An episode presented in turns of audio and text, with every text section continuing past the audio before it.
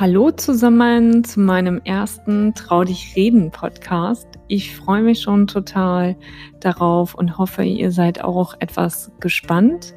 Das Thema in der heutigen Folge wird sein Umgang mit Diagnosen und warum sich jeder von uns tatsächlich anders verhält.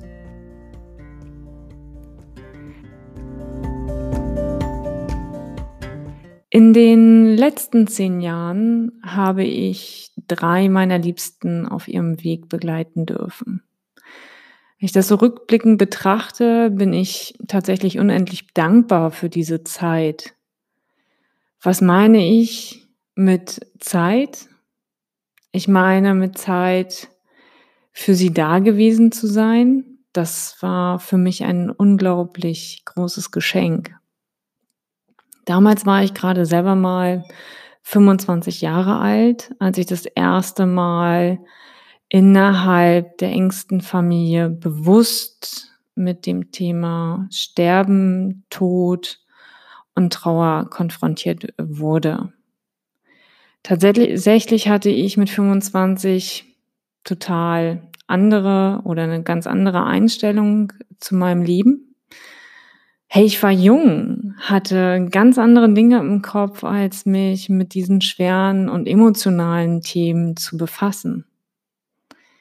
Ich selber hatte zu der Zeit gerade eine Meisterausbildung im Zahntechnikerhandwerk inne und hatte noch so viele Pläne für mein eigenes junges Leben.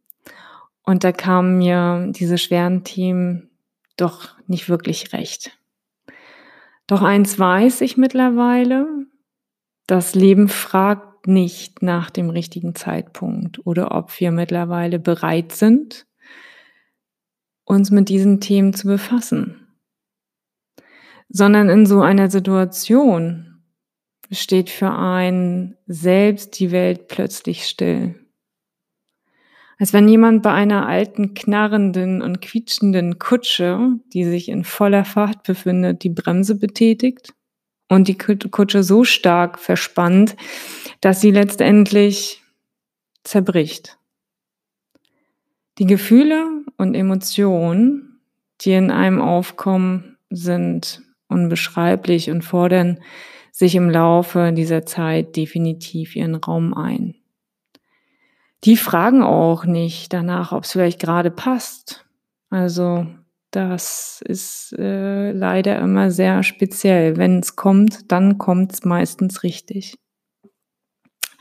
Wichtig ist aber nur, dass du in so einer Situation gut auf dich achtest und die Gefühle zulässt und nicht versuchst zu verdrängen. Wer ist denn eigentlich von meiner Familie noch da? Tatsächlich sind es nicht mehr viele. Mein Vater und meine Schwester sind aus der engsten Familie noch die einzigen, die ich habe. Ich habe meinen Opa, meine Mutti und meine Omi auf ihrer letzten Reise begleiten dürfen. Meine Erfahrungen, die ich im Umgang mit Diagnosen gemacht habe. Dazu will ich euch vielleicht ganz kurz ein bisschen was äh, zu meinem Opa und zu meiner Mutti erzählen, damit ihr mal einen kleinen Einblick bekommt, worum es hier eigentlich in diesem Podcast geht und warum ich meine Erfahrung hier mit euch teilen möchte. Mein Opa mit seinen damals 67 Jahren, war ein wirklich intelligenter, eloquenter, möchte meinen aufgeweckter, herzlicher, witziger und weiser Mann. Für mich war immer ein Vorbild. Ich hätte so gerne noch so viel von ihm lernen wollen, aber sowas kann man vorher nie wissen. Ich weiß, er liebte seine Frau von Herzen, er mochte es zu lesen. Radfahren stand auch öfter auf seinem Programm. Aber auch Talkshows schauen wie Riverboat oder drei nach neun entsinne ich noch, hat er öfter mal geguckt. Witze erzählen, klar, gehörte auch dazu. Die deutsche Küche liebte er, gut bürgerlich zu essen, das war sein Ding. Und er hinterfragte viele Dinge oftmals auch kritisch. Ein sehr großes Laster hatte er allerdings auch, denn er liebte das Rauchen. Im Laufe seines Lebens hat er auch die ein oder andere Zeit im Krankenhaus verbracht, soweit ich weiß. Ich glaube, Ende der 90er wurde ihm damals eine Niere entnommen. Zu der Zeit war ich selber eben halt noch klein, um das alles zu verstehen. Wovor mein Opa jedoch Angst hatte, war eventuell mal nach meiner Omi zu versterben. Ich weiß, das war ein Riesenthema zur damaligen Zeit. Und er hat sich immer gewünscht, dass wenn das mal so kommt, dass er der Erste ist, der von dieser Welt geht und das nicht ähm, miterleben muss. Ähm, Frühjahr 2010 hat mein Opa mal wieder ein Check-up beim Arzt gehabt. Das Ergebnis laut meines Opas war, alles ist in Ordnung. Doch als wir ähm, zu Ostern im Kreise der Familie verreist waren, war mein Opa ziemlich nachdenklich. Ich würde fast meinen, er war in sich gekehrt und irgendwie anders als sonst auch drauf. Er füllte meiner Omi jeden noch so kleinen Wunsch und begab sich sogar einmal mit ihr in ein chinesisches Restaurant. Warum ich das hier so erwähne, weil er ihm auf seine gut bürgerliche Küche stand und ähm, ja, für ihn war chinesisches Essen eben tatsächlich nicht so die Erfüllung. Naja, und dazu muss man eben auch sagen, im frühen Herbst, glaube ich, war das, haben wir als Familie zusammengesessen und haben gemeinsam gegessen und uns fiel eben einfach nur eine Person besonders auf und das war mein Opa, denn er sah irgendwie aus, als wäre er gerade frisch aus dem Sommerurlaub zurückgekehrt. Sehr unnatürlich braun und er hatte auch ein paar Kilos zugelegt. War für uns ein bisschen eigenartig und dann dämmerte es uns. So wie er aussah, war das definitiv anders. Wir alle machten uns natürlich Sorgen um den Gesundheitszustand und wollten das Ganze verstehen. Leider blieb uns nicht viel Zeit. Uns kontaktierte irgendwann meine Omi, die uns mittlerweile äh, oder zu der Zeit mitteilte, dass mein Opa so viel Wasser auf seinem Bauch hat, was absolut unnormal war. Wie kannst du dir das jetzt vorstellen? Was meine ich mit Wasser auf dem Bauch? Also im Normalfall ist deine Haut recht trocken, wenn du nicht gerade Sport machst oder die Sonneneinstrahlung dazu beiträgt, dass du zu schwitzen beginnst. Stell dir einmal vor, du sitzt am Strand, buddelst ein Loch und irgendwann drückt von unten Wasser in, in dein Loch. Dann schöpfst du dieses Wasser ab und es dringt neues Wasser nach. So in etwa war diese Situation mit dem äh, permanenten Wasser auf dem Bauch. Man merkte, dass mein Opa immer mehr mental abbaute und auch anfing, vieles durcheinander zu bringen. Im Krankenhaus liefen alle möglichen Untersuchungen, bis sich dann irgendwann herausstellte, dass seine Lunge voller Metastasen war.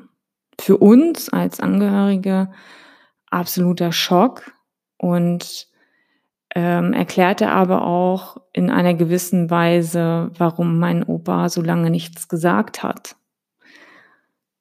Und zwar klar, der Krebs war zurück. Mein Opa hat die Diagnose bereits im Frühjahr gekannt. Davon gehen wir einfach mal fest aus. Er hat äh, das nie weiter groß thematisiert. Ähm, ja, seine Reaktion im Umgang mit der Diagnose war, niemanden damit zu Last zu fallen, vermutlich. Und auch die Angst oder aber auch aus Sorge um meine Omi, sie alleine zurückzulassen und nicht mal als Stütze da sein zu können. Also er hat sich bewusst damals dafür entschieden, das mit sich alleine auszumachen. Anders war es damals bei meiner Mutti. Das war so ungefähr vor sieben Jahren. Meine Mutter war eine so unglaublich herzliche und lebensfrohe Frau. Für viele von uns und ihre Freunde war sie der Anker. Egal, wo sie hinkam, hat sie den Raum mit Leben und Liebe gefüllt und trug ihr Herz am rechten Fleck. Einfach nur, ja, unbeschreiblich schön und wow. Nachdem sie auch wie mein Opa ein paar Jahre zuvor eine Niere entnommen bekam, stand fest, dass auch sie Krebs hatte. Damals war von einem gutartigen Tumor die Rede. Für uns natürlich erstmal okay. Aber im Frühjahr, Sommer, ich glaube 2013, klagte meine Mutti über starke Schmerzen im Rücken. Sicherlich dachten wir, okay, wird wahrscheinlich die Bandscheibe verrutscht sein und sind dann trotz alledem nochmal gemeinsam joggen gegangen, weil wir gedacht haben, na gut, Sport tut gut. Und am darauffolgenden Arzt war sie dann zur Osteopathie in der Hoffnung, dass das Ganze wieder ähm, gerichtet werden kann und es ihr danach besser geht. Leider endete der Besuch für meine Mutti im Krankenhaus. Da ihr bei der Anwendung der Oberarm gebrochen wurde, nur mal so als kleine Randbemerkung, ein gesunder Oberarm lässt sich nicht so einfach brechen. Für alle Beteiligten, die zu der Zeit dort vor Ort waren, muss das ein unglaubliches Trauma gewesen sein. Also unbeschreiblich. Ich finde dafür auch keine Worte. Ich kann mich auch in diese Situation absolut nicht hineinversetzen. Aber ähm, ich glaube, das Bild ist, glaube ich, so voller Schmerz, Angst und Trauma, dass es für uns nicht greifbar ist.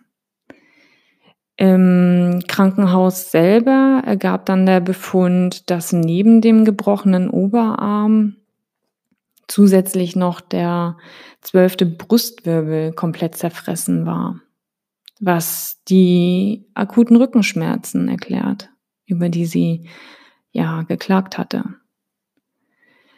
Das musst du dir so vorstellen, es stand eigentlich nur noch die äußere Hülle des Wirbels. Wie kannst du das vorstellen? Du nimmst dir ein Ei, pustest das Ei klar und den Dotter aus dem Ei und es bleibt nur die Eierschale zurück. Und das war das Gerüst, das meine Mutti äh, irgendwie noch ein Stück weit zusammenhielt und vor der Querschnittlähmung, ich würde meinen, bewahrte. Eins war klar, nichts wird mehr, wie es einmal war. Der Krebs ist zurück und das angerichtete Ausmaß bis dato war absolut für uns alle nicht überschaubar. Von nun an begann ein Marathonlauf für uns alle, denn keiner wusste, was als nächstes kommen würde. Kannst du dir vorstellen, wie sich meine Mutti hier gefühlt haben muss? Ich denke, für diesen Schmerz und für dieses Trauma gibt es keine treffenden Wörter, was das im Ansatz beschreiben würde. Aber hey, wie kann ich als Angehöriger, Freund, Bekannter tatsächlich helfen? Was kann ich tun, um vielleicht meinem Lieben oder meiner Liebsten den Alltag im Krankenhaus oder auch den Alltag zu Hause ein bisschen besser zu machen? Beide Situationen waren für beide Seiten extrem anstrengend, körperlich, aber auch mental. Die eigenen Emotionen kochen hoch, Gefühle wie Lähmung, Angst, Schmerz, Unsicherheit, Sorge, Hilflosigkeit, Übelkeit, Appetitlosigkeit, Schlaflosigkeit, Schweißausbrüche sind wahrscheinlich nur eine kurze Sequenz aus dem Leben, die einen in dieser Zeit, Tage, Wochen, Monate oder gar Jahre immer mal wieder begegnen. Doch was haben wir gemacht, um nicht im Sog des Tsunamis unterzugehen? Über das, was passiert ist, haben wir geredet. Wir haben innerhalb der Familie darüber offen miteinander gesprochen. Ich bin der Meinung, das hat uns allen geholfen. Es tat unglaublich weh. Ähm, es liefen die Tränen, es war emotional, aber es war auch viel Wut dabei, weil man das nicht greifen konnte. Was kannst du noch machen? Du kannst Zeit schenken. Hey, hey, wir haben das höchste Gut und damit sollten wir sorgsam umgehen. Schenke Zeit. Und damit tust du nicht nur dir einen Gefallen, sondern auch deinem Gegenüber. Wichtig ist eben auch, dass du Rücksicht nimmst. Und mit Rücksicht meine ich, leg auch mal Pausen ein. Sei achtsam mit dir. Mach du auch mal eine Pause, bevor das System einmal sagt, es macht für dich die Pause. Das heißt aber auch, dass wenn du jemanden besuchen fährst, vielleicht darauf zu achten, ist dein Gegenüber heute nicht so gut drauf, ist er müde, lass ihm den Raum, sich ein Stück weit auch zurückziehen zu können und zu genesen, zur Ruhe zu kommen, um sich zu erholen und Kraft zu schöpfen für die weiteren, weiteren Wege. Bei Krankenhausbesuchen unbedingt. Also ich kann da jetzt auch nur aus eigener Erfahrung sprechen, weil ich selber mal im Krankenhaus lag. Redet über den Alltag. Versucht euch ein bisschen an die schönen Dinge im Leben zu erinnern. Denn es ist nichts schwieriger, als wenn man immer nur im Alt in, im, im Krankenhausbett liegt und ähm, dein Kopf dreht die ganze Zeit um das Gewesene beziehungsweise um deine Krankheit, um deine körperliche Situation. Also lenke ab, rede über Reisen, über den Alltag, über bevorstehende Konzerte, über vielleicht er erlebte Erinnerungen. Also lasst eurer Fantasie freien Raum und ähm, teilt das miteinander. Was haben wir noch gemacht? Wir haben angefangen zu rätseln. Also Zeitschriften mitbringen, vorlesen und dann darüber fachsimpeln, welche Wörter vielleicht in das Rätsel gehören.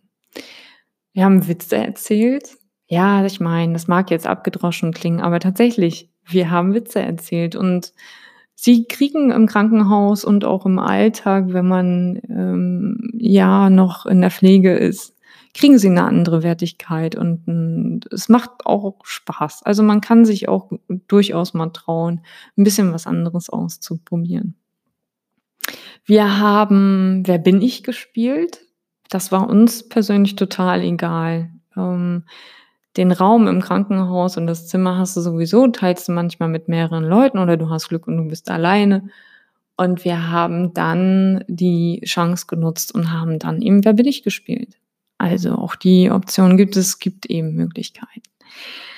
Was aber, und das meine ich wirklich ähm, ernst, was uns wirklich geholfen hat in der Zeit, ist, dass wir Angehörige, Freunde, Bekannte immer mal ähm, informiert haben über eine E-Mail. Ich meine, hallo, wir leben im Zeitalter von WhatsApp, Zoom, Skype. Also es gibt mehrere Möglichkeiten, wenn man sich nicht gerade sehen kann, virtuell zusammenzukommen, um eben ein ja, ein Ist-Stand beziehungsweise äh, darüber aufzuklären, wie geht's dann demjenigen, der jetzt gerade erkrankt ist. Damit man, das hat den Hintergrund, um nicht immer wieder und immer wieder über das Krankenbild zu sprechen.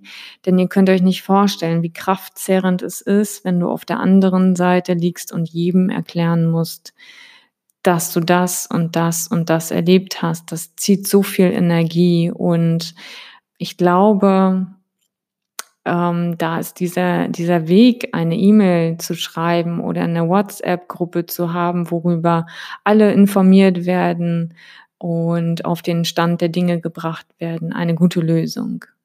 Was haben wir noch gemacht? Wir haben Musik vorgespielt. Wir haben Geschichten vorgelesen. Und das Krasseste, was ich mal erlebt habe bei meiner Mom, dass wir, dass Freunde, weil sie ja eben ähm, viele, viele Wochen im Krankenhaus lag, nicht mehr auf die, ähm, also nicht rausgekommen ist ohne weiteres. Und da haben dann wirklich Freunde es geschafft, ein Picknick im Krankenhaus zu machen. Also mit Picknickkoffer, Geschirr, Tischdecke, selbstgebackenem. Aber ich glaube, es war Apfelstrudel. Hey Leute, es war der absolute Kracher. Und haben dann ähm, Kaffee, mitgebra Kaffee mitgebracht und haben das dann im, im Krankenhaus ähm, gemacht. Also tolle Idee, kann ich nur wärmstens weiterempfehlen. Was uns auch geholfen hat, ist einen Plan zu erstellen, wer wann wen besuchen fährt. Das hat nichts mit Kontrolle zu tun, sondern dient eigentlich viel mehr, um äh, den Tag ein bisschen für denjenigen zu strukturieren, damit er auch Zeit hat, zur Ruhe zu kommen, damit sich die Leute nicht überschneiden. Und ähm, denn eins ist Fakt, ein ein Patient im Krankenhaus zu sein, ist ultra anstrengend, denn der Besuch, der da kommt, man weiß meistens gar nicht, man ist fix und fertig. Also es ist anders als ein Arbeitsalltag. Man ist danach völlig erschossen. Wenn es wieder geht, also wenn die Person wieder mobil ist und man wieder kleine äh, Ausflüge auf den Flur machen kann oder vielleicht auch mal vor die Tür, dann geht spazieren oder schiebt denjenigen spazieren. Fragt unbedingt, und das ist mir bei meinen Großeltern aufgefallen, wenn die im Krankenhaus lagen, fragt nach, ob sie Schmerzen haben. Denn meistens trauen sich die Älteren von uns nicht aus Rücksicht ähm, zu klingeln. Also sie trauen sich nicht und haben Angst, jemanden zu Last zu fallen. Also fragt eure Angehörigen, die vielleicht ein bisschen älter sind, ob sie Schmerzen haben. Was auch geholfen hat, ist manchmal auch einfach nur da zu sein und die Hand zu halten oder eben auch gemeinsam zu meditieren. Ich denke, äh, das Potpourri ist groß genug und es ist für uns alle äh, vielleicht das eine oder andere da, was er sich mitnehmen kann. Und vielleicht ist ja auch für dich etwas dabei, wo du sagst, hey, ja, ich nehme das mit und äh, teile das. Stellt euch einfach immer mal die Frage, wie hättest du es jetzt gerne und was würdest du dir an dieser Stelle wünschen und was würde dir gut tun?